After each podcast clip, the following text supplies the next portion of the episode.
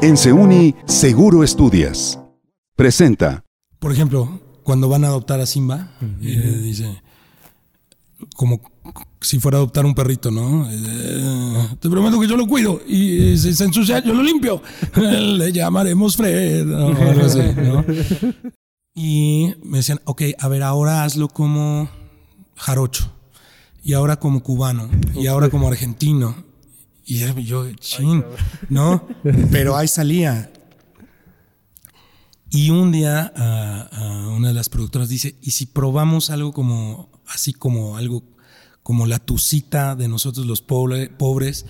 Si ya saben cómo soy, ¿para qué me invitan? Ok, ok. Y no sabes cómo sientes como ese compromiso, ¿no? De, de que pues está en tus manos, en tu trabajo, Sí. el, El el mantener la Sí. esencia del, del personaje, ¿no?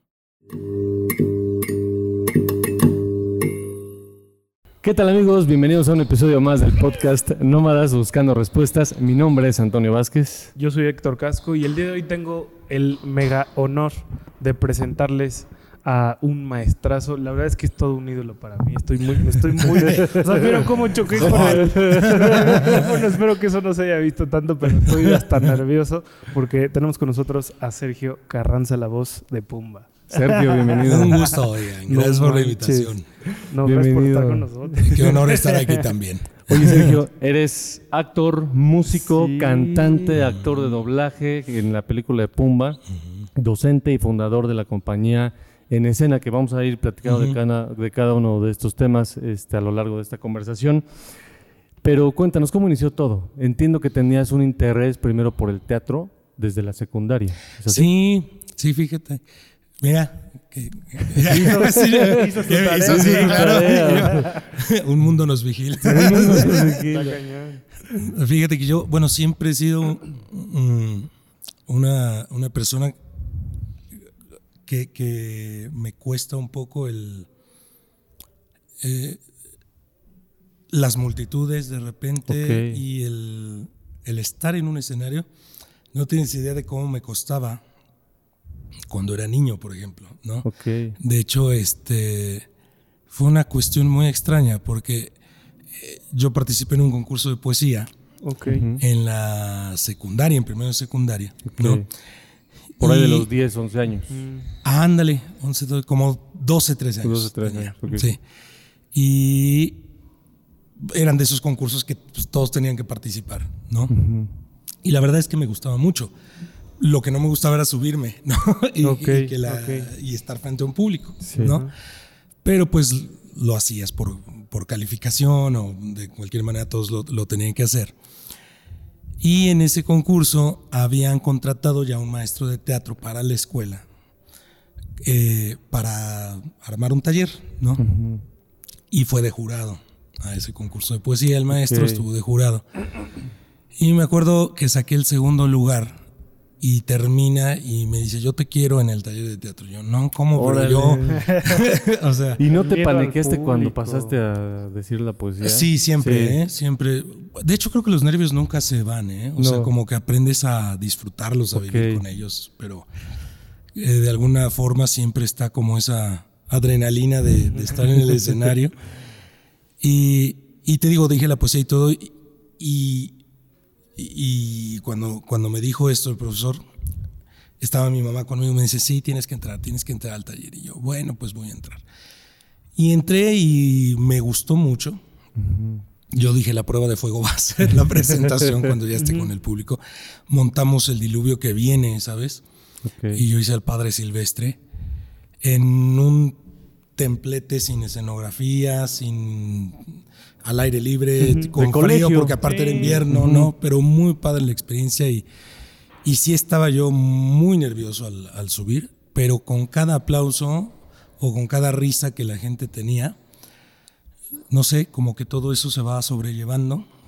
Y al final del, de la obra, que paso yo a dar las gracias y la gente aplaude y aplaude mucho, yo digo que ese fue el, el momento, ¿no? El instante en el que yo dije, De aquí soy. y, y de ahí nunca dejé de hacer teatro, ni, ni me bajé del escenario. Fue, fue como un momento mágico. O sea, un diría parte yo. aguas en ¿No? tu vida así tremendo. Sí, sí, sí. cañón. Sí, porque, eh, no sé, o sea, te enamoras del aplauso, del, de cómo conectas con la gente. eh, incluso después de la obra, cómo la gente se te hace que te dice, no, hombre, me reí mucho, o qué bien lo hiciste, o todo eso, ¿no? Oye, pero tu sueño de niño. O sea, porque todos tenemos así un sueño de que, no sé, a mí me hubiera gustado ser bombero, por ejemplo. ¿no? Entonces, o sea, tú pensabas como en esa parte, como en. Fíjate En- que de niño yo poquito. siempre quise ser veterinario, Ok. Órale. porque me encantan los animales, Hasta amo a los perros, por ejemplo. Mi único problema es la sangre, Ok. que no puedo ver no lo sangre. puedes ver. Sí, es- Entonces iba a ser un pequeño Issue. problema en esta cuestión de ser veterinario. Pero de niño siempre fue como mi inquietud, ¿no? Hasta la fecha me encanta mm, eh, sí, el tema todo de los tipo de animales, ¿no? y el- sus cuidados. el African Safari, me encanta ir ahí. eh, y, y, y hace algunos años tomé algún un curso para educación canina. O sea, me, Ok. me- me gusta mucho eso.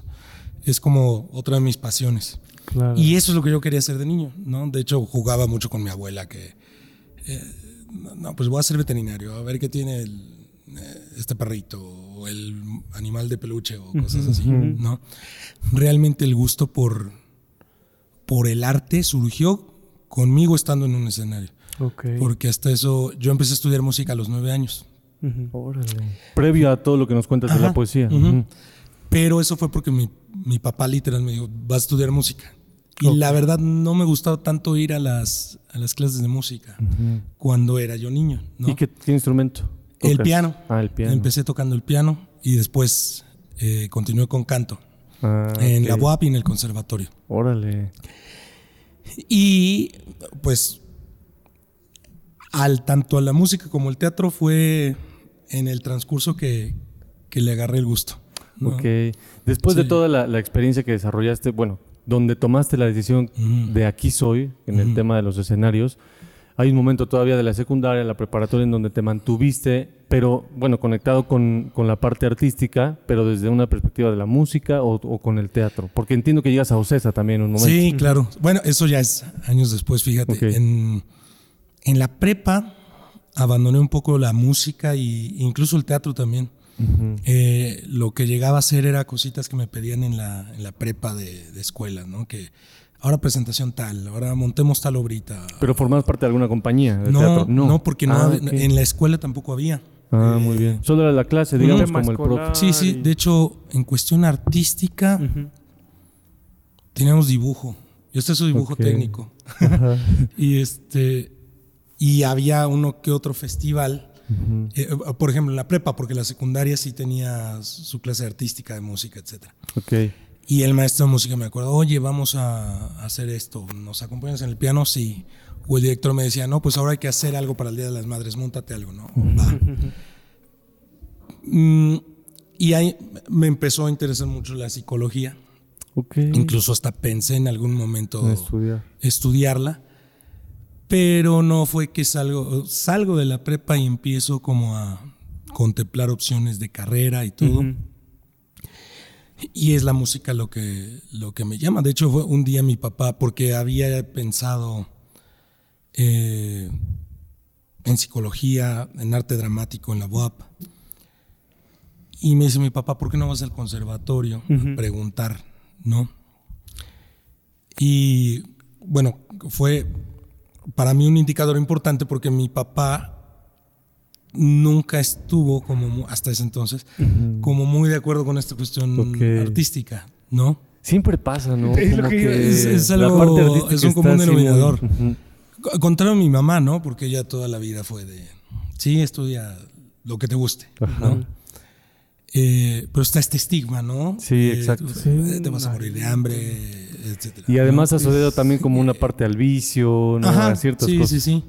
Sí, que, que, bueno, ya después de todo lo vivido, yo creo que todo este tipo de cosas, tanto positivas como negativas, te las puedes encontrar en cualquier carrera, Claro. ¿no? Y creo que solo es una especie de estigma que se tiene para con la Sí, carrera, ¿no? claro. Porque pues puedes vivir muy bien siempre de lo que te, te gusta Lo y te apasiona, ¿no? Y entonces el que mi papá me dijera eso, eh, ve a preguntar al conservatorio, a ver si... eh, Sí, dijiste, le te hace agarro aquí la palabra. ¿no? Y, y sí, me, me aceptaron. Y eh, por ahí seguí eh, por el camino de la música. Ya el teatro lo retomé a la par con algunas compañías de teatro aquí en Puebla, grupos, etcétera. Y eh, yo seguía estudiando en el conservatorio y me invitan, me empiezan a invitar a dar clases de teatro en escuelas. Ok. Y es que desde muy joven ya tienes la, o sea, el expertise, ¿no? O sí, sea, lo hiciste y- desde muy y joven. es que aparte eh, creo que el, el ser versátil también Claro.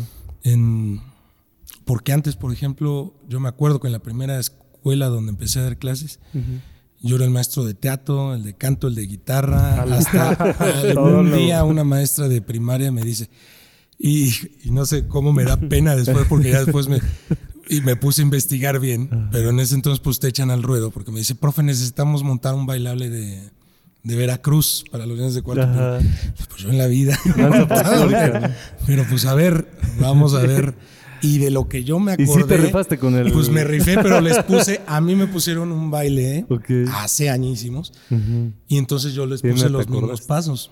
Pero resulta que esos pasos son de Jalisco, no de Veracruz, y, el hasta el faldeo. O sea, vas, vas defendiéndote con lo que tienes de repente, ¿no? Sí. Pero este, y los papás súper contentos, los niños contentos también, pero te digo, ¿no? De repente te la rifas eh, y haces de todo. Y ya no me acuerdo qué salió esto. Bueno, de, de las experiencias y de cómo fuiste desarrollando. ah, sí, sí, sí. Sí, y, y te digo, el ser versátil, Ajá. ¿no? El ser versátil de repente te, hace mucha- te abre muchas puertas. Y fue ahí cuando, cuando surge un grupo en el que me invitan a formar parte de la, de la dirección musical. Se termina ese proyecto y con un grupo de esos chicos decidimos empezar un grupo de teatro musical que se llama hasta ahora en escena espectáculos, que Ah, es de, ya. eh, el grupo que formé aquí en Puebla. Y que pues ya llevamos el 2020 cumplimos 15 años. Y Más de 15 empiezan a salir ajá, oportunidades eh, de montar obras, de presentarnos en tantos lugares. Eh, y de ahí, eh, fíjate cómo todo tiene su, su momento y su lugar, porque llega una audición, una, ay, ¿cómo se dice? Una convocatoria. convocatoria de audición para Peter Pan y para La Bella y la Bestia, la gira. De, Esto O- de Ocesa. Ajá. Ajá. Ujú. Y de alguna forma yo ya tenía mi vida hecha acá, ¿no? Sí. ¿Y ya cuánto tiempo tenías con, en escena? Con En Escena fue 2011, 10, 2011, sí, como 5, 6, 7, 8, 9, 10, 6. Seis años. años. Fíjate. 6 Ya un años. ratito. Ujú. Y mi ahijado, en ese entonces me acuerdo que me dice, ve a audicionar, ve a audicionar, ok, pues ya, vamos, ¿no? Y llego, el me acuerdo que eh, la audición fue con la canción de Estrellas de Los Miserables. Ok. Y sí estaba muy nervioso. eh, y me acuerdo que estaban pues grandes creativos del, de, de Ocesa. Estaba Isaac Saúl, eh, estaba Jaime Matarredona, Ok. estaba James Kelly en la mesa de, de audición. Órale.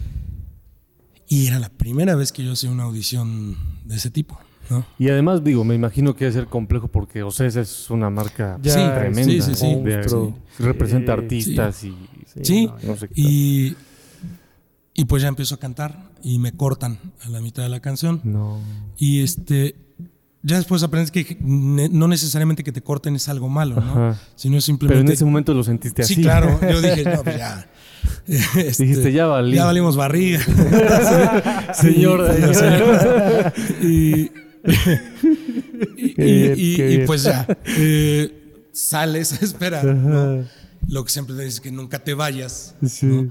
Y ya sale Claudia Romero y me dice, "Tien- todavía guardo ese papelito, porque era en papelito todavía. Me dice, aquí está tu callback para el siguiente Para el viernes. siguiente. Es callback de baile. Y yo, chin, callback de baile. ¿Qué Bueno. cantaste ahí? O sea, bueno, ¿cuál- cómo Stars, estrellas de Stars, Los Miserables. estrellas. Ok. Ujú. Ya habías ok. hecho Los Miserables antes con, con tu compañía. Había hecho un recital, Ah, pero justo Los Miserables con la compañía viene años después de que entré a Ocesa. Ok. En el Porque 2014 entiendo que también, con también Seuni. fuiste- Ah, mira, sí es cierto, que la- tuvieron gira, ¿no? En. Córdoba y Ajá. en los planteles. Sí, sí, sí. Es correcto. Sí, sí, estuvo muy padre Entiendo que interpretaste al señor Ternadier. En Los Ah. Miserables, eh, apenas la México. puesta de México en 2019. Sí, Órale. sí, sí. Sí, estuvo. Pues, experiencias padrísimas en Ocesa. La, la primera fue Peter Pan, que fueron cuatro callbacks. Ok. Y ya me hablan, no, pues estás dentro. Yo, wow, ¿no? Y, ajá, Pues ¿y eso- ahora qué? Es un proceso tardado, entonces, más o menos. El de Peter como- Pan no fue tanto, fíjate. Fueron como dos, tres meses de audición. Ah, Ah, sí, sí, rato. ¿eh? El del Rey, bueno, el de Los Miserables tuve, Sí, no te miento. El de, ah, bueno, fue Peter Pan. Peter Pan, Después fue Mary La Poppins, ah. Mary que tuve tres callbacks, o sea, tres llamados. Después entré a Si nos dejan, ahí solo tuve uno. En el Rey León fueron nueve callbacks. ¡Hala! En Los Miserables fueron 17. Oh. Ah, Fue su- para mí un proceso muy complicado. ¿Y ese. en tiempo cuánto es? Mm, Fueron como seis meses de todo el proceso de audiciones. En lo que ven a toda Ajá. la gente. Todos los Bueno, es que Los. Miserables, a ver, es un musical Y es muy cuidado. muy complejo. Muy cu- y aparte todo pasa por Cameron McIntosh, que es el, Ah. pues el productor de toda esta franquicia de, de musicales, ¿no? Y el productor de todas las giras de Los Miserables de- de- del mundo. Pues todo cast tiene que pasar por el primero.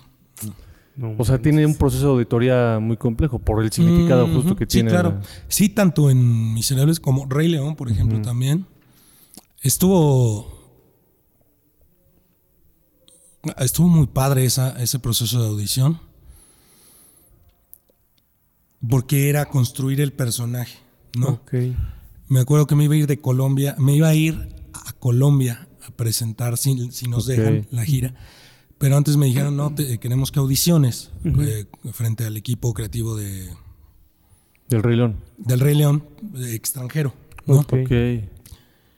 Y Con los actores del musical. de con los directores. Ah, con los eh, directores. sí, vino la primera vez un director del, del musical de Broadway. Ok. Y entonces ya empiezo a, a hacer la escena de. Hakuna Matata. Perdón, para ¿no? ese momento ya tenías Miserables, ya tenías todo. No. Miserables vino después. Ah, vino después. Entonces primero fue el Rey León. Sí, sí, sí. Primero fue el Rey León. Ah, entonces Sí, sí. haces este. eh, pues la audición. Hago esta audición. Y me acuerdo que me dice, ok, ahora abre más los ojos porque Pumba es mucho asombro. Ahora hazlo de esta manera. Y eh, ahí fuimos fluyendo. Y cuando terminé ese, esa primera audición, eh, me acuerdo mucho que digo, this is Pumba. ¿Ok? O sea, refiriéndose al personaje, ¿no? Yo dije, bueno, ya, al menos me voy tranquilo a Colombia. Regreso a Colombia y viene otro proceso de audiciones. Ok. Eh, el penúltimo, me acuerdo mucho que conocí a Poncho Borbolla ahí, Ajá, él que hizo él hizo timón. timón, pero estábamos muy serios los dos en- antes de pasar, ¿no? De hecho, casi fue buenas tardes, buenas tardes. Y, eh, me acuerdo mucho de eso, porque después echábamos un relajo en el camino, y así. pero fue muy, muy protocolario ese primer encuentro. Hola, ¿qué tal? Y Muy pasamos a hacer la escena y los creativos ya, algunos venían de Londres, otros de Broadway, muertos, muertos de risa. Del, pues de la De la química que hicimos ajá, ellos dos, claro. eh, nosotros dos. Y el último callback fue muy especial porque vino Julie Taymor, que es la creadora del Rey León, Ok. Órale. eh, tanto de vestuario, de todo el concepto, pues. Ok, ok, ok. Y estuvo dirigiendo algunas cosillas, no estuvo dirigiendo algunas cosas, pero el último filtro fue ella, ¿no? Y ahí fue cuando después me hablaron y me dice, ya, estás dentro, ¿no? Y entonces jamás me pusieron el, Ay, nu- el nunca te pusiste. puppet en la Sí. Eh, yo creo que fue plan con maña. Ahora que dije, a ver qué tanto pesa. Pero este. Porque está bien interesante. ¿El Puppet se llama? Puppet. Te lo montas y tiene aquí adelante y atrás la figura de Sí, Pumba. ¿no? sí. Van a estar pasando aquí las imágenes para que Está, está bastante. Es como una mochila. Ujú. Te ponen tu arnés aquí. Sí. y ya este toda la parte de atrás de Pumba está acá, ¿no? Entonces con la cadera lo manipulas, Ok. pues, mueves la cola y todo. Las patas de atrás las conectan a tus piernas.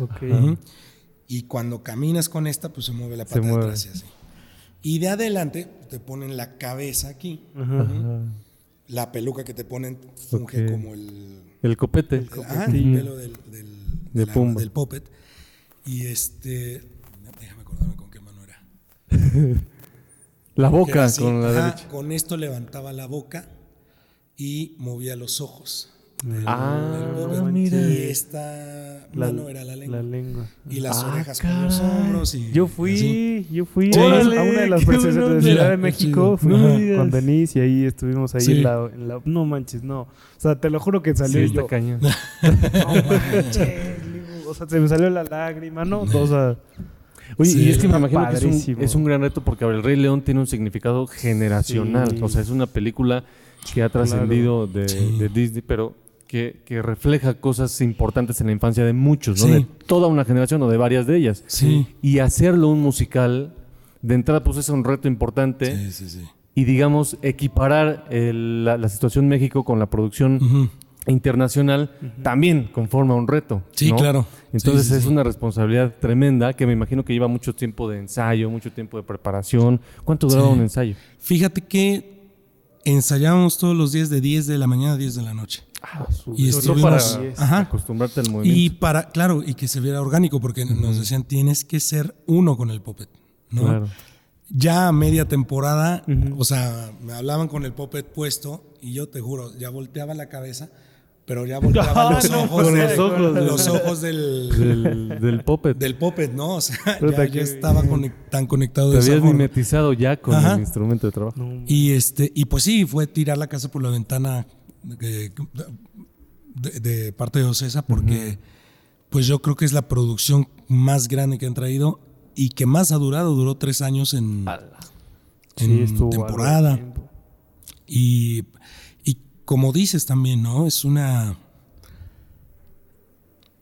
Una película, una historia que marcó la infancia de muchos, ¿no? A mí era de mis películas favoritas de, de niño, El Rey León. Sí. Fan. Y, y tenía mis figuras de colección y, Sí, y no, todo. Yo también No, tenía hombre. mi Ujú. Simba, mi Ajá. Rey León, Sí, sí, sí. Todo. Sí, y,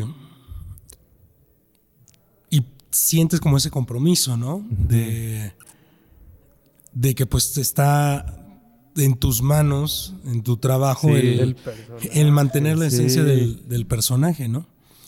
Porque este nos pidieron algunas cosas nuevas, pero conservando la esencia. Que me Uy, pasó lo mismo en la película, por ejemplo. Ya habías visto la obra, me imagino. La, la ya, esa la había visto, vino al Auditorio Nacional, mm, creo que en 2010, algo así, o 2009, Ok. la, la gira en inglés. Ok. Y, y videos que te encuentras, ¿no? Eh, que, que- ya empezaba mucho eso de YouTube. Ajá. Eh, que fíjate, ya me balconé, pero, pero ahí veías bastantes videitos, ¿no? Que los Tony del Rey León. Y pues, la primera vez que yo vi algo del Rey León fue justo en un video de, de- de YouTube de los Tony Awards.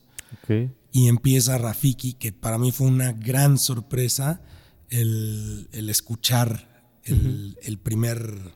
Ajá. ¿No? Eso lo Y- cantan y ver- en vivo, pues. Sí, ¿no? todo, todo es en vivo. está No, Te eriza la piel. cabrón. Sí. Sí. Y ver cada puppet que está entrando ¿no? y al armatoste del elefante, Sí. eh, el rinoceronte, las jirafas en zancos. O sea, a mí me maravilló ver esa, ese video primero, después ver la obra y después ser parte de esa historia, pues está todavía mucho más padre, ¿no? Podríamos decir que es uno de los hitos del- en, en el ámbito profesional, ¿no? Sí, el Rey. León. Y bueno, Los Miserables, que tampoco se queda atrás, pues es, Sí. es una Sí, no. super obra. Oye, ¿qué Bellísima personaje te gustó más? O sea, de todos los que has hecho. En Ocesa yo creo que me quedo con Pumba. Con Pumba. Ok. La obra que más me gustó, o sea, todos me gustaron, Sí, claro. pero yo creo que fue por la que fue la primera que hice allá y esto fue Peter Pan. La También. disfruté mucho. Sí, ¿Y sí, qué sí. personaje eras en Peter Pan? Eh, era un pirata vikingo.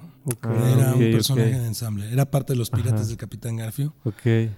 pero era un, un vikingo, que también es la vez que más larga he tenido la barba y el cabello. es lo que te decir por la Sí, barba sí, sí, de sí. vikingo. Sí, y estaba. Me, me divertí mucho. Mucho, mucho, mucho. Con ese, con ese personaje. Y bueno, Pumba me gustó mucho. Pero de los grandes retos, yo creo que fue el señor Tenardier. De los de los miserables. Por lo que implicaba. eh, ¿Cómo me dijo el director? Creo que fue algo así que te- me dice: tienes que ser terriblemente adorable. Eh, porque realmente es un personaje muy oscuro. Es, pero son los únicos momentos de, digamos, comedia que tiene la obra, ¿no? Que es un poco irónico, Que ti- ¿no? tiene ahí una Que- parte donde hace un, canta una canción, ¿no? El amo del, Ajá, el, amo del mesón. El amo del mesón. Y es justo pues, alguien que vive su vida robando, estafando, eh, digamos, lo peor de la, de la sociedad, ¿no? Sin, eh, sin juzgar, claro, el personaje, ¿no? Al contrario, fue, fue bastante interesante el cómo, cómo se construye eso, ¿no? Eh, y había un número también que era el número de las cloacas, en donde él le está robando mm, piezas de valor a los cadáveres de la de, la, revuelta, ajá. ¿no? De la revuelta de la de esta de esta lucha que se empieza en Francia. Ujú. Y la indicación, por ejemplo, el director me dice, piensa que estás en una tienda de dulces o en una tienda de chocolates o lo que te algo que te guste muchísimo. ¿no? Y literal va y en algún momento le arranca el dedo a alguien para quitarle el anillo o les quita las, las muelas de oro, ¿no? O sea, es una... e- e- Ese número en particular era muy, muy fuerte, muy, muy oscuro, ¿no? Y el conectar como con ese lado, ¿no? Y hacer que todo esto empatizara de alguna forma con, Con el público. con el público fue, fue buen reto. Hay una especie de ritual que hagas como para entrar en el personaje, porque bueno, me imagino que cuando tienes ya este pues todos los elementos, Sí. digamos, de la obra, el, el mismo escenario, el contexto, a lo mejor el traje que usas, de alguna manera te hace sentir, digamos, dentro de la historia, pero hay todo un ritual, me imagino, para poder adentrarte mentalmente en, Sí. en- en el personaje. Sí, un ritual como tal antes de la función o antes Así de que salir. pones una velita. No, no, y hay muchos compañeros que lo hacen. ¿eh? Sí, no, no, realmente es, o sea, lo que construyo a partir de que empiezas a, a, a tener la noción del personaje, el texto que te dan, la información que adquieres de otros lados, ¿no? Lo, por ejemplo, el libro, por ejemplo, me dio muchos datos Ok. Que de repente en la, en la obra musical no están, ¿no? Eh, yo creo que con base en la construcción que le das al personaje, es lo que te hace revivir cada momento cuando estás en el escenario, ¿no? De la, de la nada, ¿no? Y digamos que en el teatro es para mí un poco... mm, es Espontáneo. como, ajá, chispa, espontáneo, sí. ¿no? Sí, y, y lo traes, ¿no? Eh, digamos que en el teatro hay una secuencia de la historia, ¿no? Cosa porque, por ejemplo, que a lo mejor en el cine o en una película es de vas, ¿no? Eh, o acción. Y empiezas a interpretar, a el personaje. Corte. 20 Sí. minutos. Otra vez. Ajá. Y lo tienes que sacar, ¿no? O sea, Sí, como que estás ya aquí tú Ajá. en el rollo, pero de repente te sales de cuadro y corte y puf, te corta. Sí, el- y ahí es donde entra la imaginación artística. ¿no? La evocación del, del personaje, del sentimiento, de, de- de- de, pues todos los factores que se conjugan para llegar a determinado fin. Oye, te, te pregunto esto, perdón, porque hay una, hay una de lo del ritual y esto, porque evidentemente en el teatro hay una expresión que tú haces corporal y además hay todo un espectáculo de luz, Sí. etcétera. Pero después viene el- la actuación en el doblaje Ajá. con la película del Rey León, en donde ya le das. Que esa es otra historia, ¿no? Sí. Que hay una actuación, por eso le llaman actores de doblaje, Ujú. Pero también hay una historia ahí de cómo llegaste ahí para Sí. poder. Y es que fíjate que el Rey León y Pumba, o sea, han sido momentos y personajes muy especiales. me acuerdo alguna vez cuando empecé en esto, que para una presentación eh, canté a Pumba. Me acuerdo mucho mi vestuario y el, la, la cabeza de Pumba que hicimos, ¿no? Le, le, le tengo mucho cariño esa, esa primera vez que me subí a hacerlo, ¿no? Porque Ok. era, era literal, la hicimos como se hacen las piñatas y todo. Y, y el ver cada momento que yo he pasado con el, con el Rey León, desde la película hasta la obra de teatro, hasta la- la- la- e- esa presentación que yo hice, y el recordar mucho la película del 90 y... 92, Cuatro, 93. no me ¿eh? acuerdo. Yo creo que 94. Ajá, sí. sí. En VHS. Y, ándale. 93. Y este, 93. Ah, 93. Es- me ha traído cosas muy buenas. Y es para mí muy importante, o sea, como tener la esencia del personaje, pero en cada proyecto darle algo diferente. En, en El Rey León me acuerdo que construimos mucho el personaje con los directores en la obra de teatro. Y me decían, ok, a ver, ahora hazlo como jarocho. Y ahora como cubano. Y ahora como argentino. Y yo, chin, ¿no? Pero ahí salía. Y un día a, a una de las productoras dice, ¿y si probamos algo como, así como algo, como la tucita de nosotros los pobre- pobres? Eh, Si ya saben cómo soy, ¿para qué me invitan? ok, ok. Y no sabes cómo triunfó eso, porque el, tono de Pumba en la obra de teatro un poco así. Oye, compita, ¿por qué estás haciendo todo esto? ¿No? Y, y- y pegó bastante, bastante, bastante, preservando la esencia del Pumba original, ¿no? Que lo dobló Francisco. Colmenero.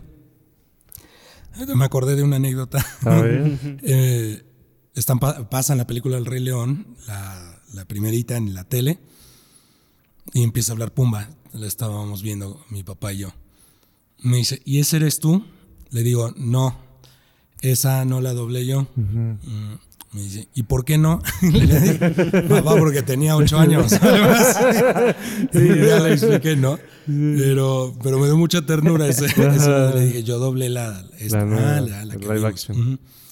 Y para el live action fue otro, otra forma completamente distinta del personaje que yo estaba haciendo en, el, En la obra. en la obra, pero la misma esencia, Ah, ¿no? O sea, y, y bueno, claro, siempre también es un gran mérito de las personas que te dirigen, ¿no? Sí. Y este, en la, en el doblaje de la película, fu- ay, se me fue el nombre ahorita, pero fue Gaby Cárdenas y Ricardo Tejedo.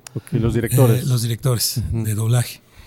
Y muy de la mano, te llevan muy de la mano, ¿no? Y te- ahora vamos a hacer esto, ahora es este tono acá abajo. Y no, eh, la afinación es diferente. eh, que, que como una canción. como o esta canto. melodía es diferente al a lo que estabas haciendo en la obra de teatro, ¿no? Ahora Ah, va por ya, acá. ya. Y también te guían mucho por eh, eh, cómo, cómo fue que el actor en inglés propuso Ah, determinadas cosas, determinados acentos, etcétera, Y tienes tú también, me imagino que tenías ahí como la opción de generar propuestas. Fíjate que ahí no tanto, porque va muy cuidado con Disney. O sea, este, siempre están Ahí muy, de la mano, propuestas y todo. Eh, y entonces literal ellos te dicen así, ¿no? Así, así, así. Y este, en la obra de teatro teníamos un poquito más de libertad. eh, en algunas cosas y momentos que, que se podía, ¿no? Ajá, lo que, o sea, sí- sí te das cuenta que la obra de teatro era como, o sea, algo diferente. Sí había cosas muy diferentes, ¿no? A la A película. la película, ajá. Sí, sí, sí, sí. Incluso Sí, diferentes números musicales. No, exactamente, sí, sí, sí. Son como, bueno, que está de moda los multiversos, ¿no? O sea, Era como un la multiverso de la como la misma Sí. esencia, la Sí, historia, exacto, exacto. pero con diferentes cosas. Oye, ¿no? ¿tenías algún referente así tipo, o sea, durante tu carrera como tipo, no sé, por ejemplo, Mario Castañeda, ¿no? Que es un personajazo también. Sí, claro. O sea, pero, no sé, tú tenías a alguien así del doblaje o de la actuación que, un referente personal que tú tuvieras. Sí, siempre me gustó el... Me dio mucha inquietud el doblaje. Para mí mi, eh, mi alguien a quien yo admiro, bueno, ya falleció, pero eh, don Carlos Petrel, que es la voz de Scar, de, Ah, sí, pues, sí. de Lumière, del abuelo Simpson. Sí, cómo no. Eh, Sí, sí, sí. O sea, era Una voz gruesa, Sí, sí, claro. montosa, Es, de la, de la escuela de, bueno, no de la escuela, de la generación de doblaje, de actores de doblaje de Francisco Colmenares. Ajá, sí, sí, totalmente de la escuela de, de antaño. Y este. Y, y realmente fue. Pues yo llegué muy, muy. Fácil, le podría decir. ¿no? O sea, porque me- ¿Participaste en alguna audición también o te sí, convocaron me hablaron. Ya había hecho dos audiciones para, para dos películas. Ah, ok, ok. Pero, eh, de hecho, me, me causa risa porque yo vi las, este, supe que ya no había quedado cuando ya vi las películas estrenadas en el cine ya con el doblaje y todo. Y este, y me vuelven a hablar para el Rey León. Yo dije, pues. ¿quién quita? No? Una de las compañeras del Rey León me había recomendado con, con el estudio, ¿no? Para hacer pruebas y todo, y me habían estado llamando y todo, todo bien. Y, y llegué al mundo del, del doblaje así, ¿no? Y este. Y claro, te abre muchas puertas el que es- sepas actuar, Sí. sepas cantar, ¿no? Y, y como te digo, ¿no? De la mano de, de los directores, pues te van guiando, ¿no? Porque hay gente que, que estudia doblaje, ¿no? Que estudia doblaje y ya tiene montonal de carrera y de proyectos y de cosas que ha dirigido, ¿no? Eh, o- o- o- por eso yo digo que, que fue realmente una, una situación maravillosa, ¿no? Y, y, y que me dejó muchas satisfacciones el haber llegado así tan, digo, por la puerta grande, Sí, sí, sí. ¿no? A, a este, a este personaje. Y con, con, con la película del Rey León, conozco a Luis Leonardo Suárez, que es el que hizo la voz de Timón. Ah, Y, y después me entero que él también hace la voz del acertijo en una serie que me encanta que es Gotham. Entonces, Ah. y ahí yo me veo medio fan, platicamos, ¿no? Y viene un proyecto después que ahorita se está transmitiendo en HBO, que se llama Los sustos ocultos de Frank Elda. Ah. Y ahí hago un personaje también, doble un personaje, y me dirige Luis Leonardo, ¿no? Ah, ya. Y entonces es, no sé, o sea, como que te van, la vida te va poniendo sí, en el sí. lugar indicado en el momento preciso. Oye, ¿no? pero entraste, como dices, por la puerta. Sí. por- abre fuerte, Sí, pues, sí, sí, entrar sí. al mundo del Sí, doblaje te con, digo que el- con esta que película. el Rey León me ha traído muchas cosas buenas, oportunidades grandes y, y grandes satisfacciones, ¿no? Y todo eh, gracias a estos referentes, ¿no? Yo te digo, Carlos Petrel, de actores, pues eh, de chico, yo admiro mucho a Héctor Bonilla, ¿no? Sí. y veo las obras de Ocesa en ese entonces, cuando yo era más chavo, y veía a José Antonio López III, a Alejandra Desiderio, a, a- a Juan Navarro, que en paz descanse, y yo di a Iracema Terrazas, y yo digo, híjole, yo quiero ser como ellos, yo quiero estar como ellos, eh, quiero trabajar con ellos algún día. Sí. Y te digo, la vida es. eh, Te sorprende, ¿no? Porque en Peter Pan me veo actuando junto a Iracema Terrazas. Órale. En, empiezo, si nos dejan a trabajar con López III, con Juan Navarro, y tengo la oportunidad de plantear con Ale, con Ale Desiderio, de hacer buena amistad con ellos, de aprenderles, ¿no? Y es padre de, de- de repente que, no sé, tu referente o las personas que admiras, pues llegues a, Sí, a trabajar a con trabajar ellos. con ellos, ¿no? Oye, y en el, en el, regresando un poco al tema del doblaje de la, la película, de- bueno, el primer doblaje del Rey León que, que hiciste, eh, la relación, me imagino que hay momentos en los que colaboran y comparten opiniones o experiencias todos los actores de doblaje. Fíjate que nunca, no sé, en otras, eh, en otros... ¿No tuviste contacto con...? Yo con nunca ellos? había... Yo conocí a Luis Leonardo el Ajá. día del estreno de la... No, ni siquiera.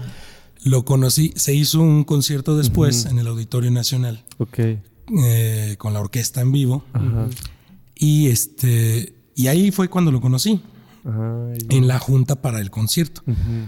porque ni en el estreno eh, y no conocí a mis compañeros hasta después, ¿no? Hasta Hasta, ese concierto, ¿no? Carlos Rivera, por ejemplo, él dobló a Simba. A Simba. A él lo conocí en, en la obra de teatro, que él también fue Simba. Ah, él también fue El Simba, primer año. ¿Y es buena onda? Sí, eso es buena onda. Y es guapo. guapo, guapo, Guapo, sí. eh. No, eso es comprobado. sea, Pone en duda nuestra este, eh, eh, heterosexualidad. Está bien, está bien. Yo, yo qué te digo, yo qué te digo. Bueno. No, sí. Sí, es, es- es- Tipazos, ¿no? sí, es buena. Pero, buena a ver, Chido. ¿qué sentiste cuando estabas? Me imagino que Ajá. al momento del estreno estás sentado en una sala de cine o en una sala Sí. especial. Proyectan la película e inicia Hakuna Matata. ¿O cómo Sí. es, es la de Hakuna Matata? la Sí, que sí, es la primera escena. La primera escena es, es ¿cómo se llama? Entran, está padre porque entran Timón y Pumba corriendo tras los buitres, ¿no? Ah, ujú. Y está padre el ver cómo vienen Pumba y Timón de lejos corriendo, ¿no? Y Y de este... algún modo dices, ahí vengo yo. Sí, está, está muy padre, muy, muy padre la sensación. Me acuerdo que la fui a ver con, con mi familia y mis alumnos. Que- Y está padre cómo entra el jabalí y empiezan a aplaudir de todos, ¿no? sí, Se sintió muy, muy padre. Y, y no sé, bastante... Es una colocación de la voz Cada- distinta, ¿no? Sí, Sí. sí, sí, sí, se me quedó algo de, de la, de repente de la colocación. De, de Puma porque es más como acá. Y, y de repente tiene muchos tonos hacia abajo y hacia arriba. Y es un poco más sutil la de la película, ¿no? Eh,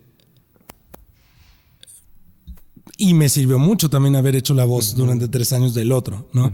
Pero la diferencia con el otro es, es un poquito el acento, ¿no? Ok. El- y había muchas cositas, eh, palabritas que le pusieron como para regionalizar un poco el personaje, cosas que en la peli no, ¿no? Sí. Ok. Y es un poco menos, eh, digamos que de alguna forma menos exagerada la colocación que hice para la obra de teatro que la de la película. Ah, ya, o sea, en la película es más exagerada. No, al revés. Ah, al revés, ¿no? al revés. Sí, sí, sí, sí, un bueno, de más por sí el teatro es mucho más expresivo, ¿no? En los maquillajes, en los Sí, vestuarios. Sí, sí, sí. Sí, había cositas en la peli, por ejemplo, y había diálogos que, por ejemplo, cuando van a adoptar a Simba, eh, dice, como si fuera a adoptar un perrito, ¿no? Eh, te prometo que yo lo cuido y si se ensucia, yo lo limpio. Le llamaremos Fred, o algo así, ¿no? Y, y- y no sé, o sea, esencia distinta, ¿no? Y además No el ensamble, o sea, porque es toda una ciencia hacer la selección de las voces para que... Y la dirección, pues me imagino que también es una tarea fundamental y muy importante Monumental. para que se sincronicen. O sea, yo preguntaba esto de que si hay una relación entre los actores de doblaje al momento, pues, sobre todo como para entender el peloteo ¿no? de cómo va y viene, pero no, se hace entonces de manera individual y al momento de que sincronizan las- esas, esas grabaciones, pues se oye como se oye, ¿no? Sí. Está muy cañón. Sí, sí, sí. Sí, todo tiene su. como su porqué, su estrategia, su, su dirección. ¿Los diálogos te los aprendes o los vas leyendo? en No, de hecho no te dan. O sea, llegas en, en En frío, frío, sí. al Frío, doblaje, sí. ¿no? Y este ya los vas leyendo ahí y te dicen. Grabamos esto. Y ahora grabamos esto. Y ahora grabamos tal parte de la melodía. Y así. ¿Y Sí, te digo que hoy el, el producto final realmente lo escuché hasta la, Hasta la, presentación de la obra, ¿no? Que ahí estaban, estaban todos, Fela, bueno, Carlos también dobló Sí. A Simba y Fela, que fue Nala en, el, en la obra, también Fela Domínguez, eh, hizo el doblaje para Nala. Ahí. Creo que fuimos los tres que estuvimos en la obra y que estuvimos en la peli. Los principales. Sí, ¿no? pues Sí, sí. sí, sí. ¿No te costó trabajo cantar con esa colocación? No, ¿eh? ¿No? Fíjate que no. ¿No es complicado? No, no, no. De por sí, toda mi vida, desde niño, he, he tendido como a, a imitar voces. Ok. Entonces, para mí todo es cosa de colocar mi voz en diferentes lugares para que suene de determinada forma. Digo, Y- porque hay notas altas y la colocación está muy, Sí, muy sí, grave, sí. ¿no? Sí, total. Y. Pero no, no, no, no me costó De por sí, trabajo. como que con tu tono de voz siento que Sí. estás hablando con... Hasta si cierro los ojos y digo, a ver, te voy a preguntar algo así. Ajá. No manches, ¿qué le preguntarías a... ¿Viscosos o este...? Viscosos, pero sabrosos. Tremendo. Sí, hombre. Oye, ¿y habrá habido algún momento de frustración también, o sea, dentro de tu carrera donde, pues no sé, las cosas no salieran como debían Sí. salir? Yo creo que siempre los hay, Sí. ¿no? Fíjate, alguna vez uno de mis grandes, bueno, gente que admiro, Sí. actores, actor, un gran actor que admiro es Anthony Hopkins. Y alguna vez lo vi en una entrevista y le preguntaban si a estas alturas de repente sentía frustración o dudas sobre su carrera y él decía, siempre, ¿no? O sea, siempre van a existir como momentos de, De bajón. pues de duda, de bajón, ¿no? La idea es afrontarlo, ¿no? Y, y sopesar en una balanza todas las cosas que has hecho, ¿no? Todas las cosas que has logrado, eh, todo lo bueno que hiciste, ¿no? Todo lo productivo que hiciste para, para ver en el lugar que estás, ¿no? En donde estás parado y, y que esa duda, esa frustración, esa mm, incertidumbre se pueda sobrellevar, ¿no? Y sí, indudablemente hay, mm, no sé, por ejemplo, entre Peter Pan y Mary Poppins, yo me quedé sin, sin saber qué hacer, me quedé sin trabajo y, y, pues no sabía para dónde jalar. Te ¿no? pasó por la mente, Eh, tenía razón mi papá, ¿no? Sí, ¿no? ¿No? Y, y ahora, fíjate, curioso, me pasa por la mente eso, Pero, del lado pero ellos positivo, ya me empiezan, o sea, y mi papá me empieza a decir, no, no, no, espérate, es- no son rachas, Sí, ¿no? sí, sí. Y, y pues sí, efectivamente, o sea, y la idea está, cosa que pues creo que todos ahorita en esta pandemia lo vivimos en, en reinventarse, ¿no? Sí, claro. En buscar opciones ante, pues ante un periodo de, de crisis, ¿no? Y de repente creo que cuando viene un momento así, pues eh, entramos en una crisis que nos dice, ¿no? O sea, de, de no saber qué hacer. Sí. ¿no? De bloquearte, tanto económica como intelectual, como creativo, ¿no? Pero justo es darle la vuelta al bloqueo y ver qué otras opciones tienes, ¿no? Entonces, y creo que gracias a esos periodos de crisis, evolucionas y te reinventas, ¿no? Porque si no, te quedarías ahí y, y no estarías preparado para las cosas que, que vienen, ¿no? Sí, te cuando, estancas. cuando terminó Mary Poppins, yo dije, no me va a volver a pasar lo mismo, ¿no? Y ya tenía como planes de contingencia, ya daba mis clases, etcétera, ¿no? Y, eh,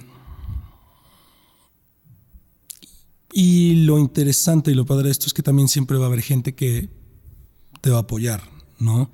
De alguna u otra forma, pero que, que, que, te va, que te va a apoyar, que va a creer en ti, que va a apostar por tu trabajo, ¿no? Claro.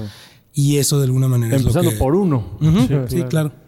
Y, y eso es lo que te hace seguir, ¿no? También un periodo muy fuerte fue ahorita la, La pandemia. la pandemia, ¿no? O sea, todos los teatros se cierran. No, y a todas las industrias.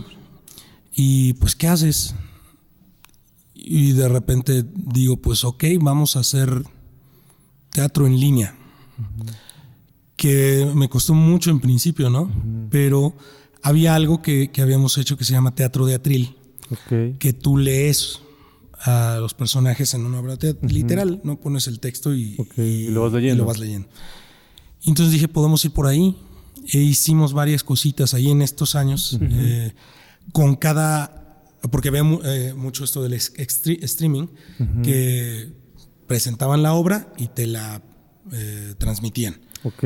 Pero aquí cada actor de mis alumnitos estaba desde casa y leía su texto desde casa, ¿no? fue, fue algo bastante padre porque incluso ellos ponían su escenografía detrás, eh, Ok. se producían y no solo eso, sino tenían que estar pendientes del audio, de su iluminación. Entonces fue reinventarse, como lo dije de alguna forma, para seguir vigentes y presentes en lo que pues venía Sí, algo distinto, al- ¿no? Adaptarte a lo que está ocurriendo, ¿no? Oye, has tenido muchas experiencias, sin duda, en el ámbito y a lo largo de tu carrera, en diferentes temas, en diferentes, este, pues sí, áreas del tema artístico. Pero yo te quiero, este, tengo la duda, ¿hay un antes y un después a partir de una interpretación de un personaje? Sí. Le aprendes mucho al guion, Sí. del- al, mismo personaje. Sí, totalmente. Siempre hay antes y un después de, de un personaje o, y de una obra, ¿no?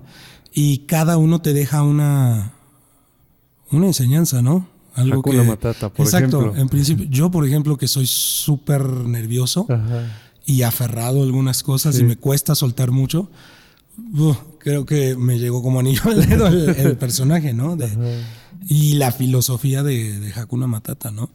Y toda esta historia de del Rey León, ¿no? Como tal. O sea, eso hablando de mi personaje, pero eh, de la obra, esa canción de Él vive en ti, sobre todo ahorita también en pandemia me tocó perder a mucha gente cercana, amigos, Sí. familia.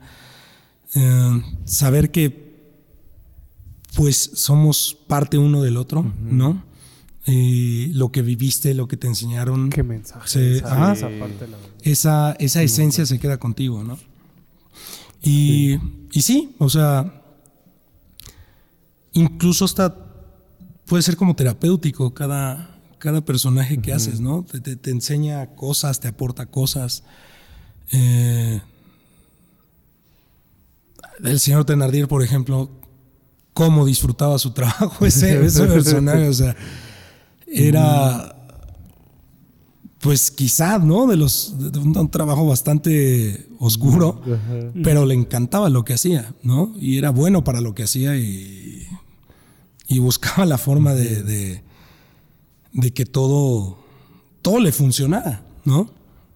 Eh, y y así de cada personaje que vas, que, que- que vas haciendo, pues encuentras algo, algo que te aporte, algo que te sume, algo que decir. Tanto tú como actor como el que te está viendo, ¿no? Claro. Tú no sabes. tú- hay un maestro que decía, no sabes en qué momento vas a inspirar a alguien, ¿no? Sí. Es tu responsabilidad como artista, ¿no? O en qué momento alguien del público se va a identificar con esta historia, ¿no?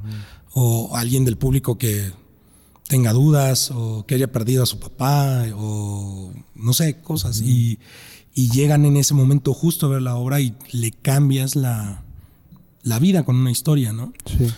Es ahí lo importante del artista, la forma en la que este tipo de historias, presentaciones, shows, manifestaciones, pueden como ayudar a evolucionar o a sobrellevar algo o a cambiar incluso la forma de, de pensamiento o de sentir, ¿no? De una persona ante determinado suceso o situación. Oye, y ligado a todo esto, ¿cómo Sergio buscaba equilibrar? O sea, digo, por un lado el tema de los horarios, que era también complejo, ¿no? Era mucho tiempo estar ahí presente siempre para que pues, se pudiera llevar a cabo alguna presentación, etcétera.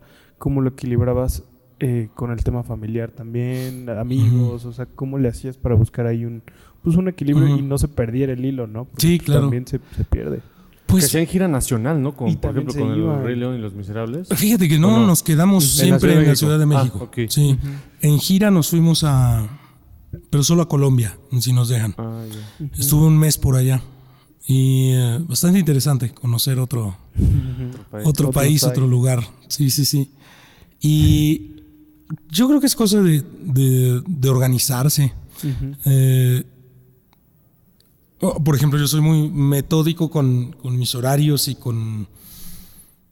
Me acuerdo mucho que de jueves a domingo estaba allá. Ujú. Y pues de repente después de cada presentación nos íbamos a cenar con los compañeros, los amigos de ahí. Ok. Y eh, pues, estar en contacto con, con los amigos de acá. El lunes yo venía a trabajar con la, con la compañía, Sí. con En Escena. Y martes y miércoles se lo dedicaba a mi familia, a mis perros. Ok. El martes iba a ver a mi abuela todavía que estaba viva. Ahí la, la iba a ver y es como, no sé, darle tiempo a cada... Buscar a cada cosa, ¿no? Y, y, no, y no sé, y como me gusta mucho lo que hago, pues se encontraba tiempo para, para todo, ¿no? Realmente no, nunca fue algo que se me complicara. El- Oye, hay, hay- hay otra producción teatral que también has, bueno, en la que has participado y que hoy, bueno, escuchamos hace rato que vas a concretar con asociado al aniversario o a los 15 Ujú. años de Sí. En escena, ¿no? Que es Sí, sí, El. Hombre de la Mancha, El Hombre de la Mancha. basado en. El Quijote de la Mancha. Sí, claro. La, la, la obra musical es de Dale Wasserman. Ok. Es una historia muy bonita. Sí, Y este es de, es de mis obras musicales favoritas. No, Si no es que, no, es la mi favorita. Este, Es la fab. sí, Es la favorita. sí, esa, fíjate, en uno de mis momentos de frustración de la prepa, una tía llevó a verme al teatro, me llevó al teatro principal a ver esa obra. La montó, eh, creo que se, así se llamaba la compañía, Corralejo de Querétaro. Y me enamoré del Hombre de la Mancha. Una historia muy, muy linda. Y tuve la oportunidad de presentarla hace algunos años en, en los inicios de en escena. Ok. Y ahorita retomando determinadas actividades, estoy, eh, estamos trabajando un poquito el texto y viendo la posibilidad de, de poder retomarla para presentarla ya. De manera En vivo. ¿no? Ah, Ajá, vivo, sí, sí, sí. No, Sí, sí, sí. sí, y, y una obra con mucho significado, ¿eh? Con mucho significado. El sueño imposible de, de Don Quijote, De Don Quijote. ¿no? Eh, hay una frase muy, muy bonita de, que dice Cervantes en la obra de, te- de teatro musical, eh, que dice, tal vez la vida consiste en ser demasiado práctico o en renunciar a los sueños, o en encontrar un tesoro donde no hay sino basura. Pero tener demasiada cordura puede ser locura, pero la verdadera locura consiste en ver la vida tal cual es y no tal cual debiera ser. Y eso está, periza. o sea, es de los momentos más padres que, Sí. que- que están en este, en esta obra. Se tocan fibras Sí, muy, sí. muy Sí. buenas. Con Esa sí, obra sí. super historia, hombre. Sí, sí, tiene, tiene un significado especial también. Bueno, todas. El- te digo, esta que presenté, eh, perdón, la, la- la vi por primera vez ahí, en el Teatro Principal aquí en Puebla. Después la vi en Ocesa Teatros con Olivia Bucio y Eugenio Montesoro. Ok. Y fue la primera obra que presenté en, en escena. Y con esa hicimos una presentación final donde cerrábamos todos los proyectos en línea después de la pandemia. Ah. Entonces, Sí, es, Ah. vaya, ha marcado la carrera de sí, la escena. sí, sí, sí. Ujú. Sí, sí. Sí, y el mensaje que trae, o sea, a mí me, me llega mucho. Ahorita estás con la serie de HBO. ¿Tienes pensado en el futuro seguir participando en otros temas de doblaje? ¿Qué otras obras Sí, de teatro? sí, han salido algunos proyectitos que, que no puedo decir todavía porque están, este, eh, tengo que, ajá, todo, creo que ni siquiera todavía se anuncian, pero esta, di- digamos, yo estoy abierto a lo que, a lo que salga. ¿no? Hakuna Matata. Sí, Hakuna Por lo- Matata, exacto. sí. Una Ah, forma es que no hay de otra. No, o sea, ya para sí, que sí. Te agobias con el futuro. Sí, claro. Sí. Oye, Sergio, le pedimos siempre a todos nuestros invitados que pues le puedan dar un mensaje inspiracional. Ahora sí que en realidad eh, pues el podcast está dirigido a todas las generaciones. ¿no? Pero siempre buscamos tratar de inspirarlos a todo en cualquier ámbito de sus vidas en el que se encuentren, que puedan pues, podamos, no sé, juntos con, con nuestros invitados, pues ayudarles a encontrar una, una manera de motivarse y, y poder seguir haciendo cosas para mejorar sus ámbitos, ¿no? ¿Qué les dirías tú? Mm, Yo les diría que hagan siempre lo que aman. Y voy a parafrasear un poquito a, a un cantautor que me gusta mucho, que es Facundo Cabral. Él decía, quien hace lo que ama está condenado al éxito. Sean pacientes con eso. Eh, yo creo que este mundo sería un lugar mucho mejor si cada persona hiciera lo que realmente le gusta en esta, en esta vida. Y eh, sean pacientes con los momentos de frustración, de crisis. Solo es cosa de esperar el viento a favor, ¿no? También hay otro, otra frase que escuché por ahí que dice que eh, siempre, que siempre después de la hora más oscura es cuando ya viene el amanecer. Entonces, pues solo es cuestión de, de esperar y, no claudicar, ¿no? Eh, apoyarse en la gente que, que los quiere, que los apoya, ¿no? Y, y como buscar la forma de, de ir construyendo su propio mundo, su propio futuro, su, su mundo perfecto, ¿no? Por decirlo de alguna, de alguna forma, ¿no? Y un maestro también nos decía, apúntale a la luna. A lo mejor si no llegas ahí, pero pues siempre vas a llegar a las estrellas, ¿no? Entonces, eso es muy metafórico todo esto, ¿no? Es muy, muy metafórico. De repente hay cosas y vemos ahorita tantas noticias que en cuestión realidad complicadas, ¿no? Pero Hace rato decíamos, no salimos de una y Ujú. estamos entrando en Sí. otra, man, con Sí, esto sí, de sí. Ucrania y eso. sí, pero creo que fue Ana Frank. De repente ya no estoy seguro de, de lo que, la información que tengo en la cabeza, Tantas pero lecturas. Creo que decía que dentro de toda la miseria que había a su alrededor en la guerra, a ella le gustaba siempre mirar al cielo y ver las estrellas, ¿no? Y ver que, que había algo más, ¿no? Entonces, dentro de todo lo complicado que de repente pueda existir en este mundo, en esta vida, pues buscar ese porqué, esa esencia que nos hace seguir siendo seres, seres humanos, ¿no? Creo yo. Wow, tremendo mensaje. Tremendo. Sí. Pues muchas gracias, este querido Sergio, por platicarnos toda tu trayectoria, las experiencias que has tenido, los retos a los que te has enfrentado y cómo has ido involucrándote o cómo una cosa te fue llevando a la otra. Que yo creo que fue a partir de ese talento, ¿no? Y de que te enfocaste en desarrollarlo y de que pues ese talento fue llevándote Sí. de un momento al otro. y estoy seguro que así seguirá siendo. Sí, ¿no? claro. Sí, la No- cosa es, perdón, Sí, sí, sí. adelante. yo creo que caminar Sí. y disfrutar el camino. Quizá no ver una meta, ¿no? Sino ir disfrutando de las cosas que la vida te va poniendo y seguir. ¿no? Así es. Por ahí decían, el éxito no es un punto de llegada, es un estilo de vida. Exacto. exacto. Un, un camino recorrido. Exactamente. ¿no? Pues muchas gracias, Sergio. Y bueno, vamos a dar el mensaje final que lo vamos a cambiar, bro. Sí, ¿Qué es lo que... Lo vamos a cambiar. Estás Ya me pensando había lo mismo aprendido que yo. otro. lo mismo que yo, Ah. ¿Y yo cuál? Estás pensando lo mismo que yo. Hakuna Matata. Exacto. ¿Qué les parece? Ahí sale, la eterna nos vemos. Una, dos, tres. Hakuna Matata.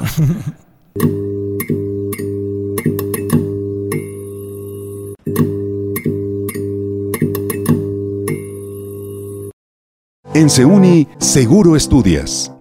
Presentó.